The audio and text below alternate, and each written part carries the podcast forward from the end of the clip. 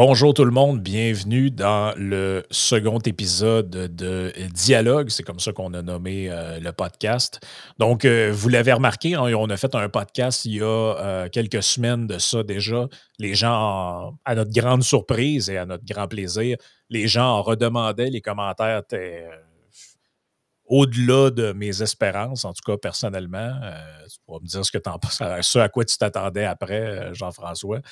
Mais euh, en ce qui me concerne, c'était au-delà des, euh, des espérances et les gens veulent en avoir plus. Ils s'attendaient à ce qu'on fasse ça à chaque semaine.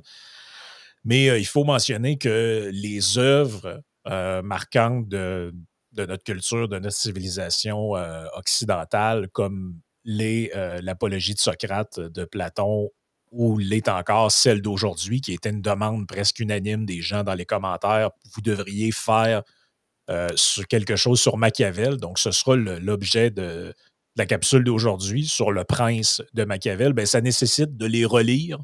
Euh, pour, des fois, pour moi ou pour Jean-François, les œuvres qu'on choisit, ça fait des fois plusieurs années qui ont été lues. Des fois, il faut, faut, prendre le temps de relire, il faut prendre le temps d'y réfléchir, il faut s'entendre sur euh, bon, des points qu'on juge pertinents, une interprétation. Euh, donc, évidemment, ça ne peut pas se faire à toutes les semaines. je pense qu'un par mois à peu près, c'est plus un objectif qui est, qui est réaliste. Donc, c'est à peu près ce à quoi vous pouvez euh, vous attendre. et ben, c'est ça que je me souviens plus ce que j'avais dit que j'allais dire d'autre, mais essentiellement, c'était la petite, la petite mise au point pour commencer. Oui, c'est ça. Tu sais, c'est pas que qu'on veut pas, on voudrait pas en faire à chaque semaine, mais euh, on a aussi d'autres obligations. Puis comme euh, Frank l'a dit, ça, prend quand même beaucoup de temps. Euh, lire les œuvres, les relire dans, ben, les relire dans, notre cas, s'entendre sur des, interprétations, des points principaux. Puis on rassure les gens aussi, c'est pas parce qu'on est passé de Socrate à Machiavel qu'on suit un ordre chronologique, qu'on parlera jamais d'Aristote ou de Platon. Le prochain philosophe ou la prochaine philosophe dont on va parler, on n'en a pas encore discuté mais ça pourrait être euh, une personne de la même période que Machiavel ou ça pourrait être euh, une personne de la période plus contemporaine. Donc, il ne faut pas vous inquiéter non plus. On ne suivra jamais un ordre euh, chronologique. Puis, on est ouvert aussi à vos suggestions. quel philosophe vous aimeriez qu'on traite la prochaine fois? Puis, on va prendre ça en considération, évidemment. On va, essayer de s'ajuster le plus possible à ce que vous souhaitez. Absolument. Donc, l'idée de ne pas faire ça de, par ordre chronologique, c'était que on, on, pendant des semaines, on fasse que parler de grec et de romain. Ensuite, on passe au Moyen Âge. Ensuite, et puis à un moment ça devient un peu... Euh, dans un moment ça annonce la fin du, processus avant même que ce soit commencé. Tandis que là, on peut se promener selon les sujets aussi, selon les, euh, euh, les, intérêts communs. Avant de rentrer peut-être dans une brève biographie de Machiavel, parce que bon, les gens le connaissent peut-être un peu moins que, euh, que Socrate, dont on a parlé la dernière fois, et de, Platon, qui a écrit euh, l'apologie de, de, Socrate. Euh, peut-être parler brièvement, très brièvement, du contexte politique de l'époque, du contexte géopolitique de l'époque. Et je vais faire apparaître dans quelques instants une carte de l'Italie.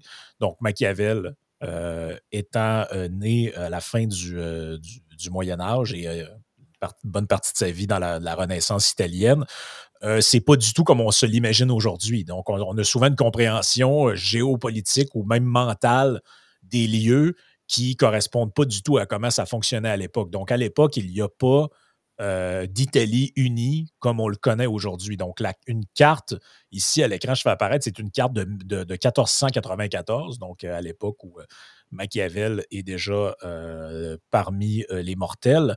Et ce qu'on peut voir à l'écran, je le dis parce qu'il y a des gens en audio, donc euh, la Sicile est un royaume, la, partie sud de l'Italie, c'est le royaume de Naples.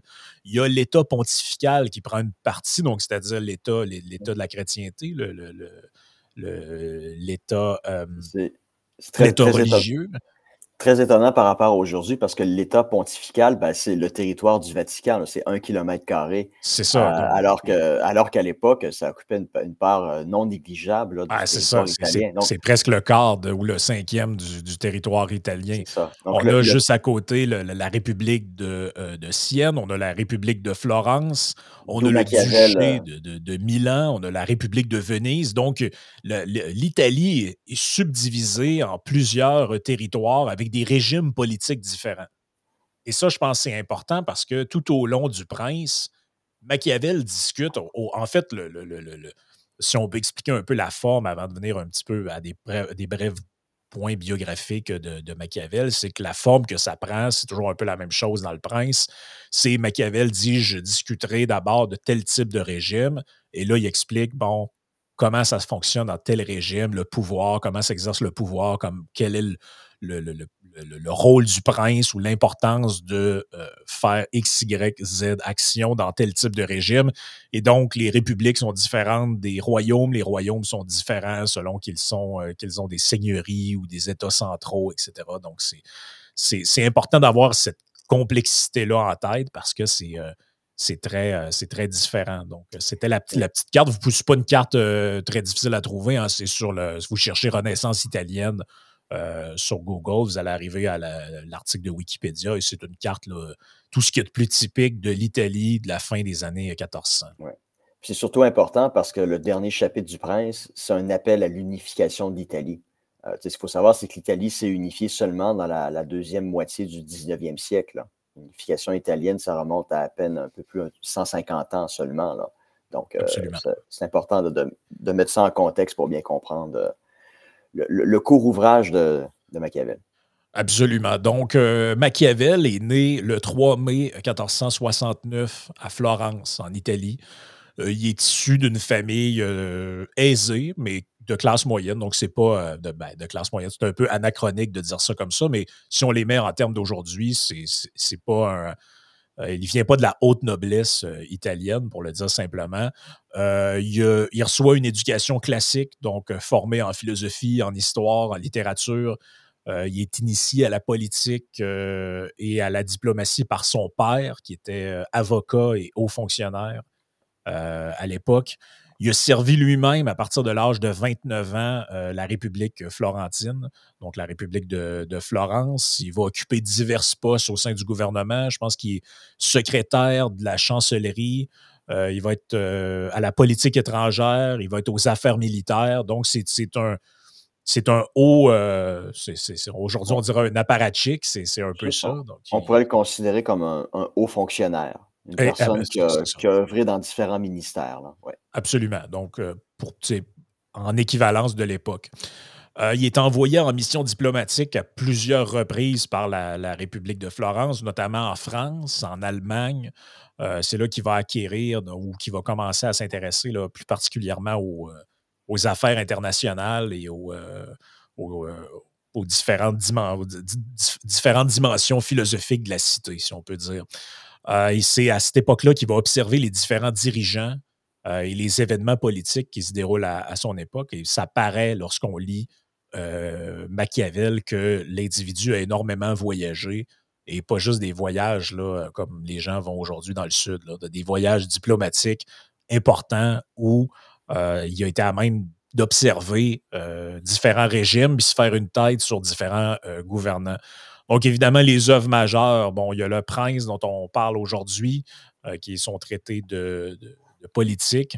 Euh, il y a le, discours sur la première décade de Tite-Livre. Il y a évidemment l'art de la guerre. Donc, euh, il a fait aussi des pièces de théâtre, des poèmes, quelques essais politiques.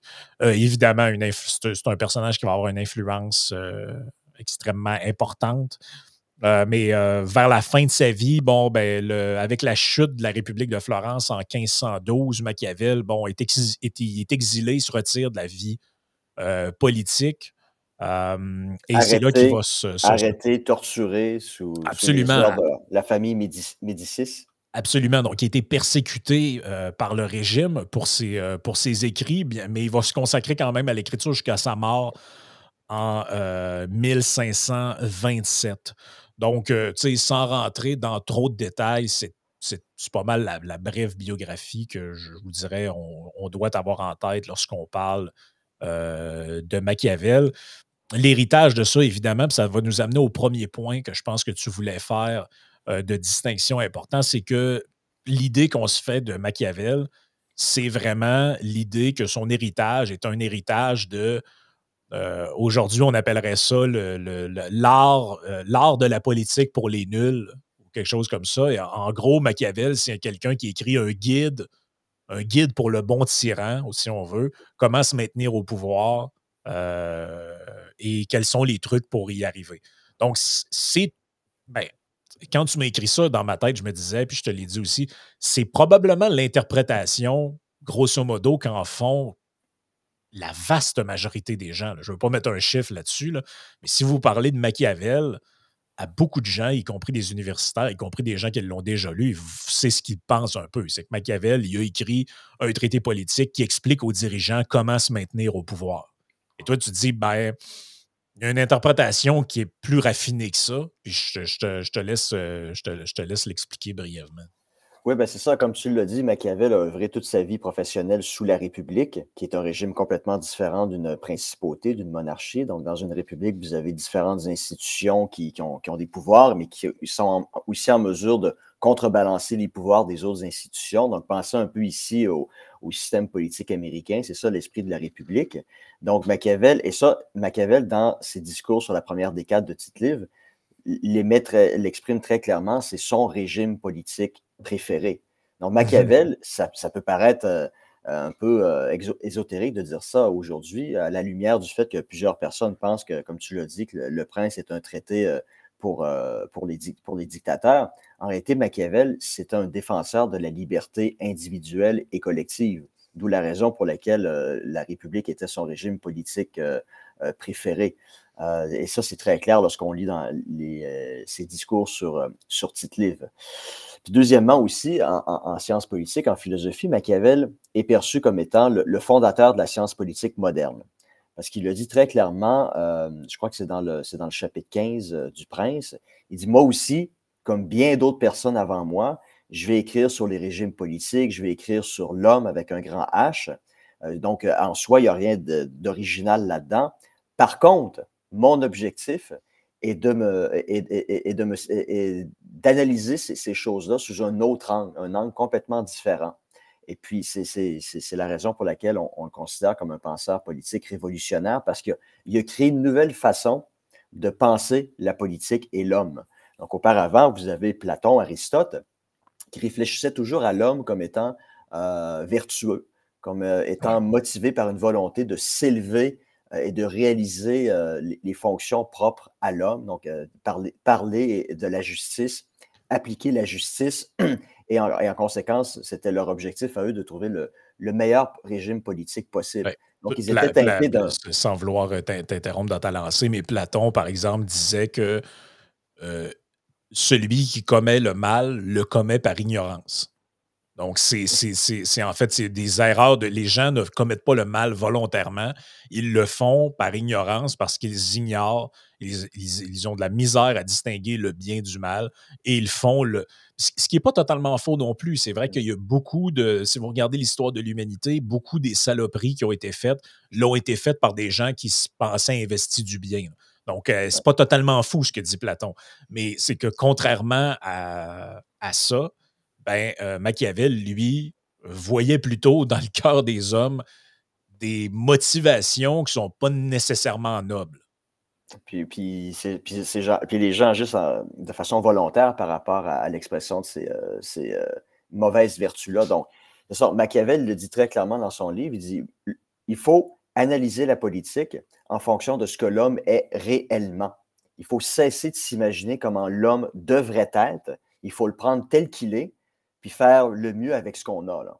Et puis, ça va être impossible de changer la nature humaine. On ne peut pas changer cette nature-là. Or, quelle est la nature humaine? Comment est-ce qu'on peut qualifier l'homme? Égoïste, ennemi du danger, qui va toujours euh, essayer de privilégier ses intérêts euh, personnels euh, avant les intérêts collectifs. des gens qui n'hésiteront pas à se poignarder dans le dos. et tout ça pour soit pour s'enrichir ou acquérir des honneurs, ou simplement pour, euh, pour rester libre, pour conserver le, peu de propriété euh, qu'on a. Puis il dit, c'est ça, c'est ça la politique. Puis comme tu le dis dans ta biographie, tout ça, ça découle probablement de sa longue expérience euh, où il a probablement vu, observer plein de complots à Florence, mais aussi lorsqu'il est à la cour du roi de France, du roi d'Espagne, il a fort probablement vu aussi énormément de complots entre les individus. Puis je pense que n'importe qui qui a déjà travaillé activement en politique peut aussi témoigner qu'il y a énormément, il y a peu de gens dans le monde politique qui sont euh, animés par des idéaux euh, de, justice euh, et d'élever l'âme humaine à un niveau différent de celui des animaux. Une, étude aussi assez approfondie du passé. Donc, encore en, même temps, son, son expérience personnelle où il a fait des relations internationales de par son travail. Mais quand vous lisez Le Prince, justement, je dirais presque tout au long de l'ouvrage, allez même jusqu'au dernier chapitre, vers la fin encore, il parle de, il parle de Rome. Et il dit, ben, puis là, j'empiète un peu sur dans l'ordre de, ce qu'on, de comment on voulait le présenter, mais je pense que c'est pertinent de le dire. En gros, Machiavel, il dit, dans, dans, cet endroit-là du livre, il dit, ben, le prince, il doit toujours composer avec des intérêts, des, des groupes d'intérêts divergents, finalement. Et il n'en donne pas 50 dans son livre. Vous comprenez que c'est l'époque. Il dit, il y a les puissants, ceux qui sont ambitieux, qui euh, cherchent à améliorer leur sort, qui cherchent à profiter des gens plus démunis, etc. Et il y, a le, peuple qui, lui, est plutôt frivole, qui peut se révolter pour des raisons que vous n'aviez pas prévues, etc. Et il parle des Romains. il dit en plus, les, euh, empereurs romains, ce qui est fascinant, c'est quand on, regarde leur, euh, leur vie, et là, il parle de Marc Aurèle, il descend jusqu'à Commode, et, on, descend comme ça. Et il dit eux, en plus, avaient composé avec un troisième groupe, c'est-à-dire les militaires euh, de l'Empire, de l'armée romaine, qui, eux, eux aussi avaient des ambitions et qui non seulement avaient des ambitions, mais avaient des, des, désirs, pour certains, des désirs sanguinaires. Donc, ils veulent, ils, veulent se battre, ils veulent la guerre, ils veulent faire la guerre et euh, tu dois composer en permanence avec le désir de sécurité de la, du, peuple romain qui, lui, n'en veut pas de guerre, veut vivre sa vie tranquillement, le, le soldat qui, pour le garder motivé à être un... veut du sang. Lui veut du euh, sang, et le puissant qui, lui, veut les bénéfices de la guerre sans y participer. Donc, c'est, et, ça, cette analyse-là, c'est une analyse qui euh, Machiavel, à mon avis, est le premier à avoir fait. Ben, le premier, on pourrait toujours trouver des auteurs obscurs qui ont pensé à ça avant lui, mais le premier penseur connu à avoir réfléchi à cette idée-là que le prince est celui qui gouverne, non pas nécessairement en, vue de but ultime, mais dans toujours une espèce de numéro d'équilibriste où euh, on peut chavirer à tout moment lorsqu'il y a un déséquilibre entre les intérêts des différents groupes. Si vous privilégiez un groupe au détriment d'un autre, ben, il, peut y avoir de l'instabilité. Ça, peut mener à la perte du prince. Donc, l'objectif du prince, c'est ça, c'est toujours maintenir l'équilibre entre les différents groupes d'intérêts qui existent dans une société. Et ces gens-là vont jamais être en mesure de s'entendre autour de la même chose. Donc, la République, au lieu d'avoir un individu, un prince qui est capable de trouver par lui-même ou par elle-même cet, équilibre-là, dans la République, c'est les institutions qui forcent ces groupes-là à trouver des terrains d'entente, à trouver des compromis. Euh, mais encore une fois, c'est pour ça que je dis que Machiavel, c'est un penseur de la liberté, parce que son objectif, c'est d'empêcher un déséquilibre comme ça qui mènerait soit les pauvres, soit les riches à prendre le pouvoir, puis inévitablement à utiliser ce pouvoir-là pour opprimer l'autre groupe, le privant ici de sa liberté. Donc, euh, que ce soit dans une république ou dans une principauté, pour Machiavel, l'objectif de la politique reste le même. C'est en quelque sorte, si on prend un exemple, une expression contemporaine, de trouver un équilibre entre les différents lobbies euh, qui, essaient toujours de tirer la couverte de leur côté dans toute société. Puis ça, il dit, c'est une vérité universelle qui transcende les époques. Donc, euh, s'il était en vie aujourd'hui, il regarderait les sociétés démocratiques, puis il se dirait, ben voilà, je vous l'avais déjà dit il y a 600 ans, et puis euh, ça, va encore être comme ça dans, dans 600 ans. Ça ne changera pas écoutez comment les mots que je vais vous lire, parce que j'ai pris quelques notes, entre autres notamment du chapitre 9, et regardez à quel point c'est contemporain ce que Machiavel écrit. Il dit Dans tous les régimes, le peuple ne souhaite, ne souhaite pas être commandé ou opprimé par les grands, et les grands souhaitent toujours commander et opprimer le peuple. Lorsque le peuple ne peut résister aux puissants, il se choisit un représentant et se range derrière sa puissance. Ça ne vous fait pas penser à ce qu'on appelle la naissance du populisme dans le monde contemporain. Si les, élus qui sont là ne sont pas capables d'empêcher les puissants d'opprimer le peuple, ce n'est pas nécessaire que ce soit de l'oppression à l'ancienne avec de l'esclavage, tout ça, mais de l'opprimer même euh, culturellement ou mmh. idéologiquement. Qu'est-ce, que le peuple fait? Il endure, il endure, et un jour, il se range derrière la puissance. Moi, je trouve que les mots sont magnifiquement choisis. Vous pouvez tout de suite penser à des personnages comme Donald Trump et autres. Le peuple se range derrière la puissance d'un prince. qu'il se choisit pour contrebalancer le. Des élites qui sont déconnectées de leur réalité, puis qui prennent des Absolument. décisions qui vont euh, à l'encontre de leurs intérêts. Là. On pourrait prendre le cas de l'Union européenne, où vous avez ce qu'on appelle les élites populistes, euh, soit d'extrême droite ou d'extrême gauche, selon le qualificatif euh, qui prévaut aujourd'hui. Ben, c'est des partis qui prétendent parler au nom du peuple et qui s'opposent aux élites bruxelloises qui vendent l'âme de leur nation ou de leurs intérêts aux intérêts des grands lobbies euh, européens. Puis lorsque ça se produit, ben, on le voit très bien, ça crée un déséquilibre, ça crée de l'insatisfaction, puis qui peut mener ultimement à, un risque de, guerre civile. Donc, euh, encore une fois, Machiavel, s'il était en vie aujourd'hui, il ne serait absolument pas surpris de ce qu'il observerait. Ben non, c'est ça. C'est que la, le, le- se surprendre de la naissance de mouvances populistes, c'est vraiment ignorer ce que, tout ce que lui expliquait déjà à une époque où, euh, je veux juste, juste rappeler aux gens qu'à à cette, à cette époque-là, on ne peut pas blâmer non plus les Les réseaux réseaux sociaux. sociaux et euh, la radicalisation sur Internet, les chambres d'écho, ou je ne sais pas quoi. C'est ça qui. L'intérêt d'étudier les, grands penseurs et de revenir à ces œuvres fondamentales-là, ce n'est pas seulement pour essayer de, se trouver brillant et de dire j'ai lu Platon, Machiavel, tout ça. C'est de, constater à quel point, il y a 600 ans, il y a 2000 ans, des gens pointaient du doigt les mêmes réalités sous des formes différentes, mais auxquelles on peut être confronté aujourd'hui. Et ça, ce sont des réalités intemporelles. Finalement, Ah oui. selon ce dont euh, Machiavel parle, sans le savoir, évidemment, c'est euh, le basket of deplorable. Oui, puis C'est bon, c'est- c'est en son temps l'équivalent. C'est de ça dont il met en garde le prince. euh, Et tu sais, tu parlais des réseaux sociaux. Les gens aujourd'hui ont l'impression que les réseaux sociaux sont la source de tous les problèmes. Alors que non, la source des problèmes se trouve ailleurs. Elle est décrite par Machiavel. Les réseaux sociaux ne sont qu'un instrument qui accélère un, processus qui est, déjà inscrit dans la, nature humaine. Mais, mais c'est ça. Mais quand on n'a pas de culture euh, philosophique ou historique, on voit, euh, voit des, choses où, il n'y aurait pas lieu d'être. Absolument. Et un, des, euh, autre, truc que Machiavel dit que je trouve particulièrement intéressant, il dit dans le chapitre 6 euh, du livre, il dit, vous savez, le peuple est naturellement instable. Il parle souvent de, choses comme ça dans le livre, mais il dit, et ça c'est une phrase que j'ai trouvée particulièrement résonante pour notre contexte contemporain, il dit, il est très facile de lui faire croire quelque chose, mais difficile de l'affermir dans cette persuasion. Et pensez à, je veux dire, je ne sais même pas si j'ai besoin de donner un exemple pour montrer à quel point cette phrase-là est puissante. Le, oui, le peuple, je peux facilement lui faire croire quelque chose. J'ai juste à répéter quelques fois des bonnes âneries et par nature, ça peut fonctionner. Par contre, c'est très difficile dans le temps de raffermir cette croyance-là et de faire en sorte que ça perdure. Il, il dit même à un moment donné, en fait, il n'y a qu'une seule manière de faire perdurer ça, c'est par la force. Oui, c'est ça.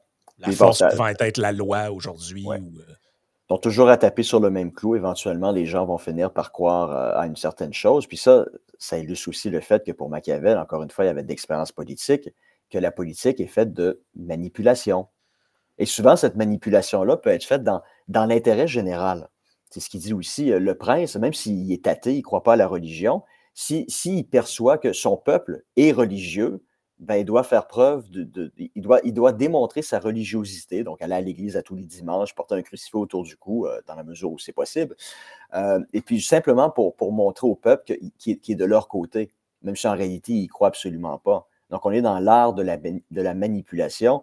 C'est ça la politique. Comme je disais tout à l'heure, c'est plus du tout un instrument pour élever l'âme humaine puis réaliser de grands idéaux.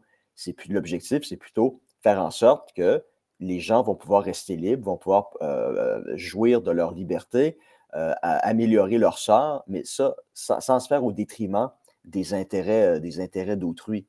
Mhm.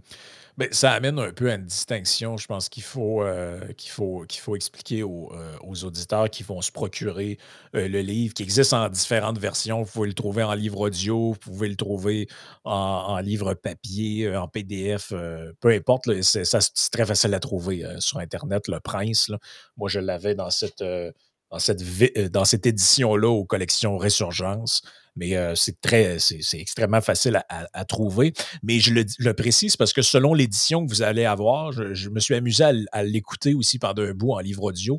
On utilise certains mots en latin des fois ou en français. Donc, vous allez voir deux termes différents. Un qui est la fortune, la fortuna, si, vous, si le mot est écrit en latin, et la vertu ou la vertu, selon la, langue qui est utilisée. Bon, la, j'ai essayé de les simplifier pour que tout le monde comprenne ce dont on parle, mais la fortune, évidemment, ce n'est pas un magot euh, que, vous avez, euh, que vous avez ramassé, ça n'a rien à voir avec ça.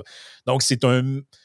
J'oserais dire que c'est un mélange de chance, de hasard et de destin. C'est un, un mot qui n'a pas d'équivalent euh, dans notre langage contemporain. Donc, il l'utilise de manière un peu polysémique, c'est-à-dire que de temps en temps, dans le texte, ça a l'air à vouloir dire la chance, dans. Ou la malchance. ou la malchance, donc on, mauvaise fortune ou infortune. Ben, on, on l'utilise encore ce mot-là un peu, quand on dit l'infortune ou euh, de mauvaise fortune. Donc, c'est plus un mot qui est extrêmement utilisé, mais euh, il y a quelque chose de l'ordre du destin là-dedans, de la chance, de la malchance. C'est une, euh une, expression qui porte moins à confusion que vertu. Parce que. C'est le second terme. Là si on parle, on demande aux gens, pour vous, c'est quoi la vertu? Ben, les gens vont vous dire, ben, c'est d'être magnanime, c'est de tenir sa parole, c'est de faire preuve de courage. Donc, des, grandes vertus comme on, les reflétait à l'époque de la philosophie ancienne. Pour Machiavel, c'est des, bon, des qualités qui sont tout autres. Je ne sais pas si tu veux en parler. Exact. Donc, ben, ben, la, la, la, vertu pour Machiavel, ça désigne plus particulièrement les habiletés politiques. Donc, ce sont les attributs des grands hommes, idéalement les attributs euh, du prince. Euh, et ça a une dimension euh, amorale. Amorale, non, non, pas, non pas immorale. C'est important, c'est que moral, ça voudrait dire que c'est bien. Donc, comme la vertu est morale chez les Grecs, donc la tempérance, le, l'honnêteté, euh, bon, tout ça, c'est des, ce sont des, euh, des vertus qui ont une connotation morale positive. Immoral, ce serait de dire que c'est négatif. Amoral, c'est de dire c'est ni bien ni mal. C'est que paraphraser Nietzsche, c'est par-delà le bien et le mal. C'est ni bien ni mal. Ce sont que des, habiletés, des habiletés politiques. Qui vont, euh, permettre, qui vont permettre, comme on disait, de pouvoir maintenir l'équilibre entre les, les, les, grands et les pauvres. Donc, ce qui compte pour Machiavel, c'est peu importe l'action, on doit mesurer euh, euh, à la mesure de son efficacité sur sa capacité à pouvoir maintenir cet, équilibre-là. Ce qui peut impliquer que le prince doit parfois faire preuve d'action, de gestes moraux, et que parfois, il doit aussi faire preuve d'action immorale. Puis ça, pour Machiavel, peu importe que l'action soit morale ou immorale, ce qui compte, c'est son efficacité. Donc, lui, il va juger qu'un prince est vertueux dans la mesure où il prend des mesures qui sont efficaces ou non.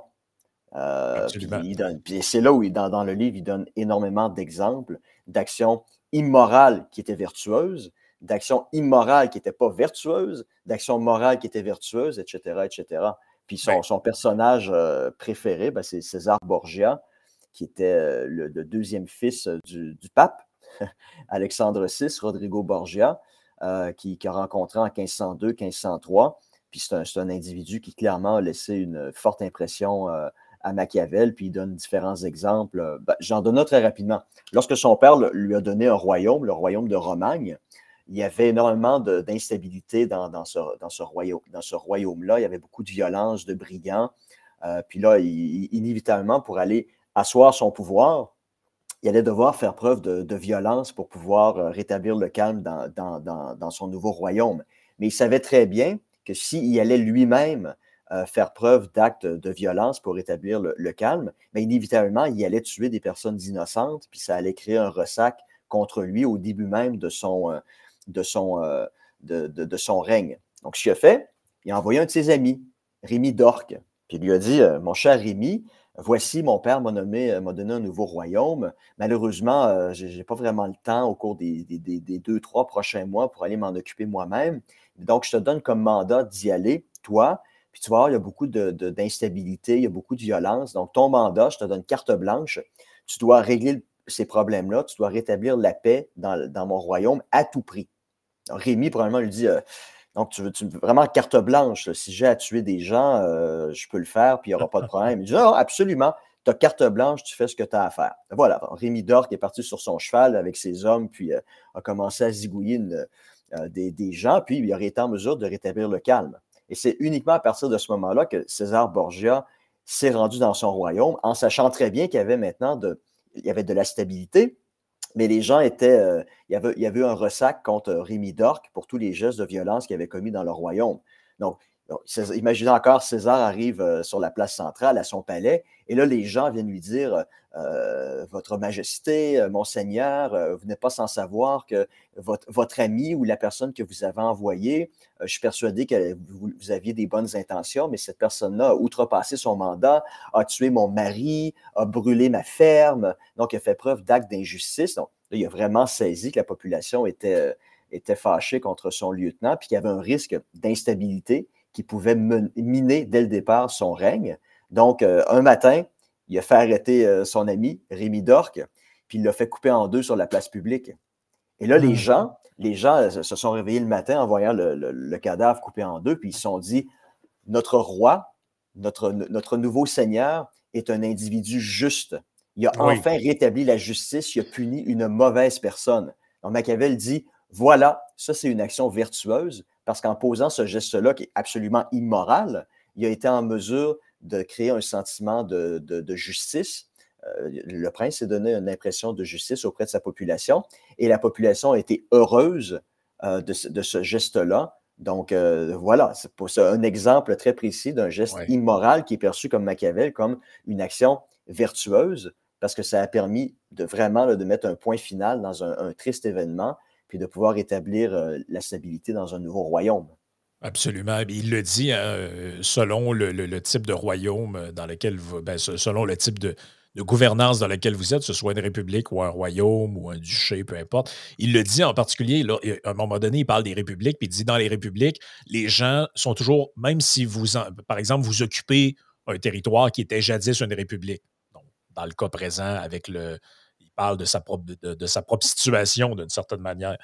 Euh, il dit les gens sont toujours hantés par leur ancienne liberté et ils vont être, ça vous ne pourrez jamais leur enlever, et ils vont être, euh, leur désir, c'est les, mots qu'il prend, il dit, il y a chez eux un désir de vengeance supérieur aux gens qui vivent dans des, euh, dans des, dans des royaumes, par exemple. Pourquoi? Parce qu'ils ont connu la liberté, ils ont connu une un sentiment de justice qui est supérieur. Donc, il dit si vous, si vous occupez un territoire qui est une ancienne république, ou que vous avez fait une révolution dans une république et vous instaurez un système monarchique ou euh, un royaume, l'important, c'est de toujours préserver l'apparence de justice et d'assouvir, il ne dit pas comme ça, mais c'est moi qui le paraphrase, d'assouvir le, besoin de vengeance du, euh, du peuple qui finalement ne tolère pas que le puissant euh, l'opprime, ne tolère pas que des individus euh, étrangers. Et Machiavel va dans des détails très, très précis. Il dit, par exemple, à un moment donné, il dit, ben, si vous occupez un territoire, peu, importe le régime qu'il y avait, d'un, ne changez pas les impôts. Euh, gardez ça comme c'était. De deux, ne changez pas les lois. Comme ça, vous ne changez pas ni le budget et le quotidien des gens. Donc, les gens continuent de vivre comme si de rien n'était. Et idéalement, aller vivre sur les lieux. Et là, il prend, à un moment donné, il parle d'Alexandre le Grand. Et il dit pourquoi il y a eu autant de, succès dans certaines conquêtes, c'est qu'il conquérait le territoire et tout bonnement, il allait vivre là. Il s'installait parmi les gens qui, étaient là. il dit il avait légué comme, euh, directive à ses, successeurs ou à ses proches de faire la même chose. Il dit, pour, parce que il dit dans le livre, il dit pourquoi, après la mort d'Alexandre le Grand, la plupart des territoires conquis sont restés sous l'emprise de, des successeurs, alors que les gens auraient naturellement pu se révolter euh, contre, le, contre le successeur, comme ça, comme ça s'est fait et ça se faisait euh, souvent. Mais il disait, entre autres, c'est ça, c'est qu'eux allaient s'installer sur place et essayer de pas trop changer les lois euh, des gens. Mais je veux dire, pas besoin de penser à une occupation, pas besoin de penser à rien de, tout ça, mais vous avez des exemples contemporains. Juste l'idée que pour amadouer, pour amadouer les gens, c'est mieux pour le politicien d'aller vivre avec les gens sur lesquels il exerce son pouvoir. Je veux dire, c'est quelque chose qu'on voit encore aujourd'hui, qui est une règle un peu non écrite. Tu vas vivre dans le comté où tu te présentes. Voilà. Vous voyez que Machiavel touche à des cordes de notre humanité qui étaient les mêmes à l'époque. C'est une maison de 5 millions à Westmount, c'est une bonne idée de la vendre. Puis, euh, à s'assurer que les médias n'en parlent pas trop. Puis l'autre chose aussi, euh, par rapport à la, distinction vertu-fortune, Machiavel dit, donc les princes doivent être vertueux. Ils doivent savoir poser les bons gestes qui vont toujours être en mesure de garder cet équilibre-là. Puis mmh ça, ça implique aussi de leur part de pouvoir être en mesure de contrôler autant que possible les revers de fortune, la fortuna. Puis ça, il va être en mesure de le faire jusqu'à un certain degré, mais il va toujours avoir une part de fortune euh, qu'on ne pourra jamais contrôler. Euh, moi, euh, j'ai écrit une version 2.0 du Prince il y a quelques années, puis je donne des exemples contemporains que les gens vont, très bien comprendre. Si on, retourne en 1914-1995 au, Québec, lorsque Jacques Parizeau prend le pouvoir, puis il enclenche un processus référendaire. Donc, il savait très bien que si le Québec allait devenir indépendant, il allait y avoir euh, un moment euh, d'instabilité par la suite. Euh, donc, il a tout fait en son pouvoir pour limiter autant que possible ces risques-là. Donc, qu'est-ce qu'il a fait? Ben, il est allé à New York, il a rencontré des gens de Wall Street, il leur a expliqué son projet, mais il leur a aussi donné des garanties financières ce qui était à l'époque, si ma mémoire est bonne, c'était Hydro-Québec qui était la, garantie financière au moment de, l'indépendance. Donc, en posant un geste comme celui-là, il était en mesure, dans l'éventualité où les gens auraient voté euh, en faveur de la souveraineté, il était en mesure de, se prémunir contre un revers de fortune qui était, qui, était très clair à ce moment-là, donc une instabilité, une instabilité économique. Donc ça, c'est une action vertueuse. Qu'on soit souverainiste ou non, la question n'est pas là. C'est une action mm-hmm. vertueuse d'être en mesure de prévoir un potentiel revers de fortune. Euh, je donne un autre exemple ici dans mon contexte au, Kazakhstan. L'Union soviétique s'effondre, puis vous avez les républiques soviétiques qui deviennent des pays indépendants. Donc, euh, dans certains cas, les, les frontières ne sont même pas euh, reconnues. Euh, vous avez différents groupes ethniques qui doivent cohabiter sur le même territoire. Puis surtout, il n'y a pas de monnaie. Il n'y a pas de monnaie. C'était le rouble soviétique qui, était utilisé dans toutes les républiques. Puis là, l'Union soviétique n'existe plus. Donc, il faut créer une nouvelle monnaie. Donc, ici, dans notre pays, le président avait demandé à Boris Eltsine, le président russe, écoute, on pourrait avoir une monnaie commune. Donc, vous, vous allez avoir le rouble russe maintenant. Donc, nous, on pourrait entrer dans une zone économique euh, euh, commune, puis on pourrait utiliser la même monnaie. Donc, au début, Elstine dit Oui, excellente idée. Euh, mon ministre des Finances euh, va passer un coup de fil à ton ministre des Finances, on va travailler là-dessus. Puis là, pendant quelques semaines, il ne se passe rien. Le fameux coup de fil n'est pas passé. Donc, à la prochaine rencontre, la rencontre suivante avec Elstine, il dit Écoute, euh, tu te on a parlé de ça, puis il n'y a pas eu de retour d'appel. Qu'est-ce qu'il y en est? Il dit Ah oui, écoute, on est très occupé, on a oublié, mais crois-moi, ça va se faire. Donc, vous voyez un petit peu la scène. Donc, le coup de fil n'a jamais été passé. Donc, nous, le président ici s'est dit Ça se pourrait-tu que Elstine soit en train de me mentir? Puis si c'est le cas, le jour, il va me dire écoute, finalement, il n'y aura pas de monnaie commune. Il dit je vais me retrouver devant rien. Puis là, vraiment, l'économie va s'effondrer.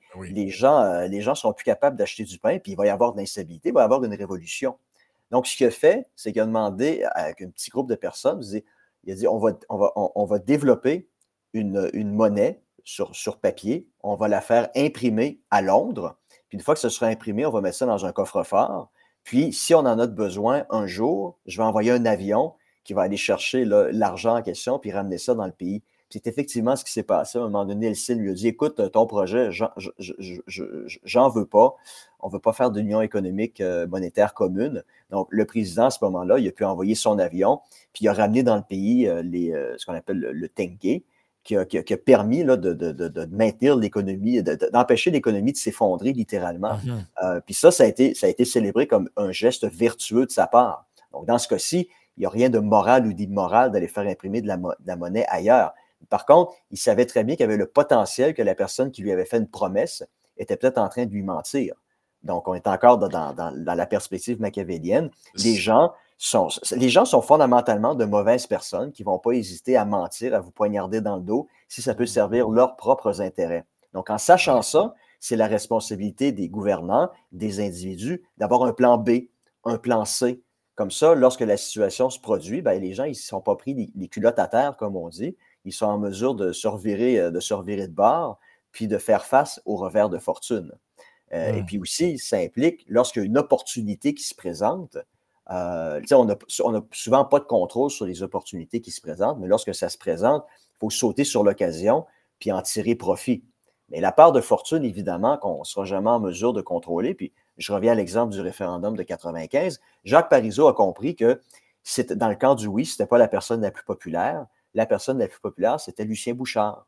Sais, Jacques Parizeau, son rêve personnel à lui, c'était d'être le grand leader de, mmh. la naissance du Québec comme pays. Puis, il a réalisé que ben, ça serait fort probablement pas lui, parce que Lucien Bouchard avait plus de notoriété euh, que lui. Les gens l'appréciaient davantage. Donc, euh, il, a, fait le choix de le nommer euh, négociateur dans l'éventualité d'un oui, en sachant que ça allait booster l'appui en faveur de la souveraineté. Donc, c'est un geste vertueux de sa part. Il a fait un sacrifice personnel au profit de la cause qui servait, mais revers de fortune.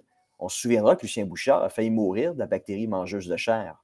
ça, c'est l'élément de la fortune sur, sur, sur lequel. qui est incontrôlable. qui est incontrôlable. Donc, imaginez, il, avait posé tous les gestes pour se prémunir contre les revers de fortune, pour maximiser les chances du, du camp du oui de remporter le référendum, mais une bactérie euh, imprévue aurait pu euh, réduire euh, à néant tous ses efforts. Donc, c'est un peu ce que, ce que Machiavel nous, nous raconte, que c'est la responsabilité des, chefs d'État de faire tout ce qui est en leur pouvoir pour se prémunir contre d'éventuels revers de fortune, tout en sachant qu'il y a toujours une part de fortune qu'ils ne pourront jamais contrôler. Puis il en parle par rapport à César Borgia, j'en parle pendant 30 secondes. Il se fait donner le royaume de Romagne, puis il savait très bien, mon père est pape, il va mourir un jour, puis mon père a énormément d'ennemis. Donc, ça se peut que son successeur essaie de me retirer mon royaume. Donc, il a mis en place des mécanismes, des dispositions pour pouvoir euh, conserver son royaume dans l'éventualité où, son, père allait mourir. Le problème, c'est que son père a été empoisonné, puis César Borgia était probablement présent au même repas. Donc, il a aussi bu du poison, mais lui, ça ne l'a pas tué, ça l'a rendu très malade. Donc, lorsque son père est décédé, euh, c'est Jules II, un ennemi juré de Rodrigo Borgia, qui est devenu pape. Et puis, il a, essayé de retirer, comme c'était prévu, le royaume de Romagne à César. Borgia était en mesure de combattre parce qu'il était malade. Donc, euh, donc, euh, Machiavel dit César Borgia, il a posé tous les gestes qui devaient être posés, mais malheureusement pour lui, il a été victime d'un revers de fortune sur lequel, malheureusement, il n'y avait aucun contrôle. C'est ça, il n'y avait aucun, aucun contrôle. Peut-être euh, terminer sur un dernier point parlant de, de, contrôle, parce que je pense que c'est important, le, parallèle avec euh, la réalité contemporaine et des débats qu'on a est, quand même assez puissant. C'est euh, l'idée qu'on peut, qu'on peut identifier ou théoriser des circonstances qui peuvent justifier le recours pour le prince à ce qu'on pourrait appeler la, dictature ou l'état d'urgence ou un état exceptionnel, tout ça. Et euh, ben, c'est finalement quand les institutions sont plus en mesure de garantir euh, ben, la liberté, quand la liberté est menacée, quand la sécurité est menacée. Et ça, euh, ça, préoccupait Machiavel aussi là, dans sa réflexion.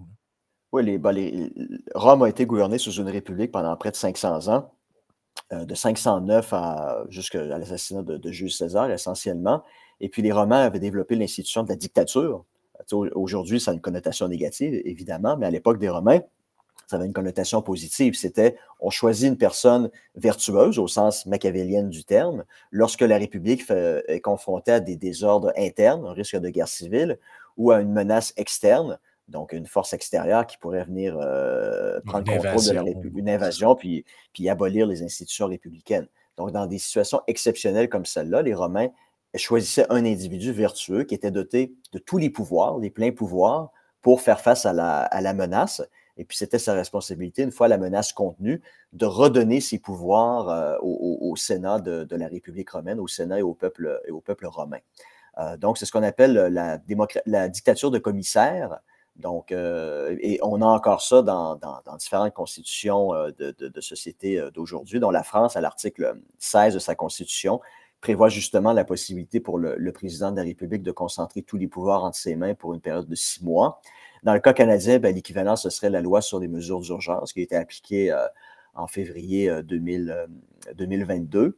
Donc, donc l'idée, c'est ça, c'est qu'on a le droit de suspendre temporairement euh, les, libertés publiques, lorsque ces mêmes libertés publiques sont, sont menacées, que ce soit vrai ou non. Là. Encore une fois, il y a de la manipulation souvent de la part des, politiciens. La différence, par contre, c'est qu'aujourd'hui, on sait d'avance qui va être l'individu qui va contrôler les pleins pouvoirs pendant une période X de temps. Ce n'est pas nécessairement une personne vertueuse. C'est un peu ça le problème aujourd'hui. À l'époque de ben, Machiavel, à l'époque des Romains, c'est on choisissait la personne dans la République qui était reconnue comme étant la plus vertueuse. Aujourd'hui, c'est ce pouvoir-là tombe de facto entre les mains soit du premier ministre ou du président, qui ne sont pas nécessairement des personnes qui sont en mesure de, bien sentir euh, ce qui se passe puis de prendre des ben, bonnes décisions. S'il y a la Deuxième Guerre mondiale et que ce mécanisme-là fait en sorte que les Anglais peuvent se choisir Winston Churchill comme maître à bord pour traverser cette étape-là, cette, euh, cette, euh, cette, contingence historique-là, ce mécanisme peut peut-être là peut peut-être avoir un sens, mais si c'est pour donner les pleins pouvoirs à l'abruti en question qui est là, euh, c'est peut-être. Ça peut, faire plus, peut, faire plus, de mal qu'autre chose. Là. Puis je pense que, parce que les gens peuvent s'en rendre compte aussi. Donc, ça, c'est le premier, élément où, où, Machiavel dirait ben voilà, la dictature, dans le sens romain du terme, peut, une principauté, un individu qui concentre les pleins pouvoirs, ça peut être une mesure acceptable afin de sauver justement les libertés publiques. L'autre contexte qui, l'autre, il en parle un petit peu, c'est lorsque vient le temps d'établir, de créer une nouvelle société. Parce qu'il parle beaucoup de ça aussi dans Le Prince. Donc, moi, j'appelle ça une, dictature de fondation.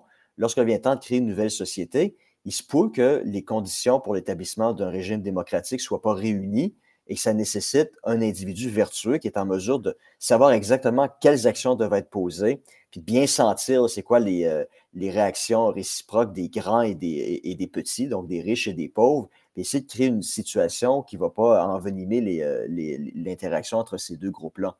Euh, je peux donner l'exemple, je pense probablement le meilleur exemple contemporain, c'est Lee Kuan Yew à Singapour. Singapour, il n'y a pas de ressources naturelles là-bas, il n'y a pas d'eau potable, puis lui, il a décidé dans les années 60, là, ben, moi, je crée mon État.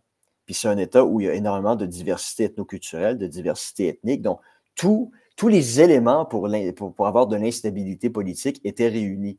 Donc, Lee Kuan Yew a établi une dictature de fondation, a été en mesure de créer l'État de Singapour, qui est aujourd'hui un État où, euh, il fait, où euh, beaucoup de gens veulent aller vivre à Singapour, pas simplement pour le climat, mais c'est une cité-État qui, est très paisible, qui a, des, relations entre les différents groupes ethniques religieux qui sont très, qui sont très paisibles. Euh, il y a des, grandes universités. je veux dire, c'est une plaque tournante du commerce international aujourd'hui. Puis Singapour a été créé il y a à peine un peu plus de, 50 ans, là, pas à cause de la vision d'un individu qui a su prendre des bonnes décisions. Puis graduellement, lorsqu'il a compris que, bon, mais là, maintenant, l'État a été installé, les relations entre les groupes se sont normalisées, Maintenant, lentement mais sûrement, on peut commencer le processus de démocratisation. On peut commencer à faire confiance aux gens pour qu'ils puissent continuer à prendre des décisions qui vont aller dans l'intérêt euh, général de, leur société. encore une fois, je pense qu'aujourd'hui, si Machiavel était en vie, il regarderait un Au lieu de parler de César Borgia, il parlerait d'individus comme, euh, comme Lee Kuan Yew, euh, qui, ont, été en mesure de. qui ont été des princes, de des princes fondateurs vertueux, qui ont été en mesure de, créer une, une, nouvelle société. Puis évidemment, ils regarderaient des dictateurs sanguinaires comme Kadhafi en Libye comme étant de mauvais exemples de princes. Ben, des, ça. des, individus qui n'étaient pas du tout animés par, par la volonté de, permettre euh, aux, gens de vivre en liberté. Là. Ben, ça nous amènera peut-être dans un autre épisode, peut-être on y reviendra. Euh, euh, parce que ça, ça rejoint la, une notion, ben, en fait, ce que Voltaire appelait le despotisme éclairé. Oui, voilà. c'est la même notion au final. C'est qu'il y a, y a, y, a, y, a, le despote, il y a le dictateur, mais il y a, pour des circonstances exceptionnelles, il peut avoir une forme de euh, despotisme éclairé. En tout cas, du moins, c'est l'opinion qui, qui défendait. Euh, ben écoutez, euh, merci à tout le monde d'avoir été là pour cette présentation euh, du prince de Machiavel. Donc, ça, comme je le dis, c'est un, c'est quand même pas un, livre énorme, le prince. Ça se lit assez facilement. C'est 26 courts chapitres. où Machiavel traite de différents sujets qui s'enchaînent les uns les autres de manière assez cohérente et assez logique. Euh, il y a plusieurs références historiques euh, qui permettent, je trouve, d'approfondir même des, connaissances historiques sur les empereurs romains, sur, euh, sur la Macédoine, sur Alexandre le Grand, sur son père. Donc, il y a beaucoup, beaucoup, beaucoup de détails. Ça peut être intéressant aussi de fouiller ces détails-là à même la lecture. Et aussi, c'est pas pour les, les c'est pas pour les gens avec une grande sensibilité, parce que Machiavel est un homme de son époque. Hein. Parfois, il y, a des, il y a quelques tournures de phrases qui peuvent sciller les oreilles des, des gens sensibles de la modernité, notamment celle-là, hein, au chapitre 25, où il dit La fortune est femme, pour la tenir soumise, il faut la traiter avec rudesse. Donc, si, vous si vous êtes pas, si vous pouvez pas supporter de lire ce genre de truc-là, c'est pas pour vous. Ah, le, pauvre Machiavel serait cancellé aujourd'hui par les woke. oui, Machiavel, Machiavel, sera cancellé euh, de manière posthume. Donc, euh, ben c'est ça. Merci d'avoir été là. On, était, on a fait plus longtemps que la, dernière fois, mais je pense que l'œuvre euh, s'y imposait. On ne s'est pas donné de balise de temps. On ne s'est jamais dit qu'il faut faire une demi-heure, une heure, une heure et demie. Donc, ça va aller, je vous dirais, selon les œuvres, selon ce qu'on a à dire. Euh, puis selon un peu l'inspiration aussi de, où la discussion s'en va. Donc, comme, on disait au départ, on ne sait pas encore qui va être le sujet du troisième, troisième épisode.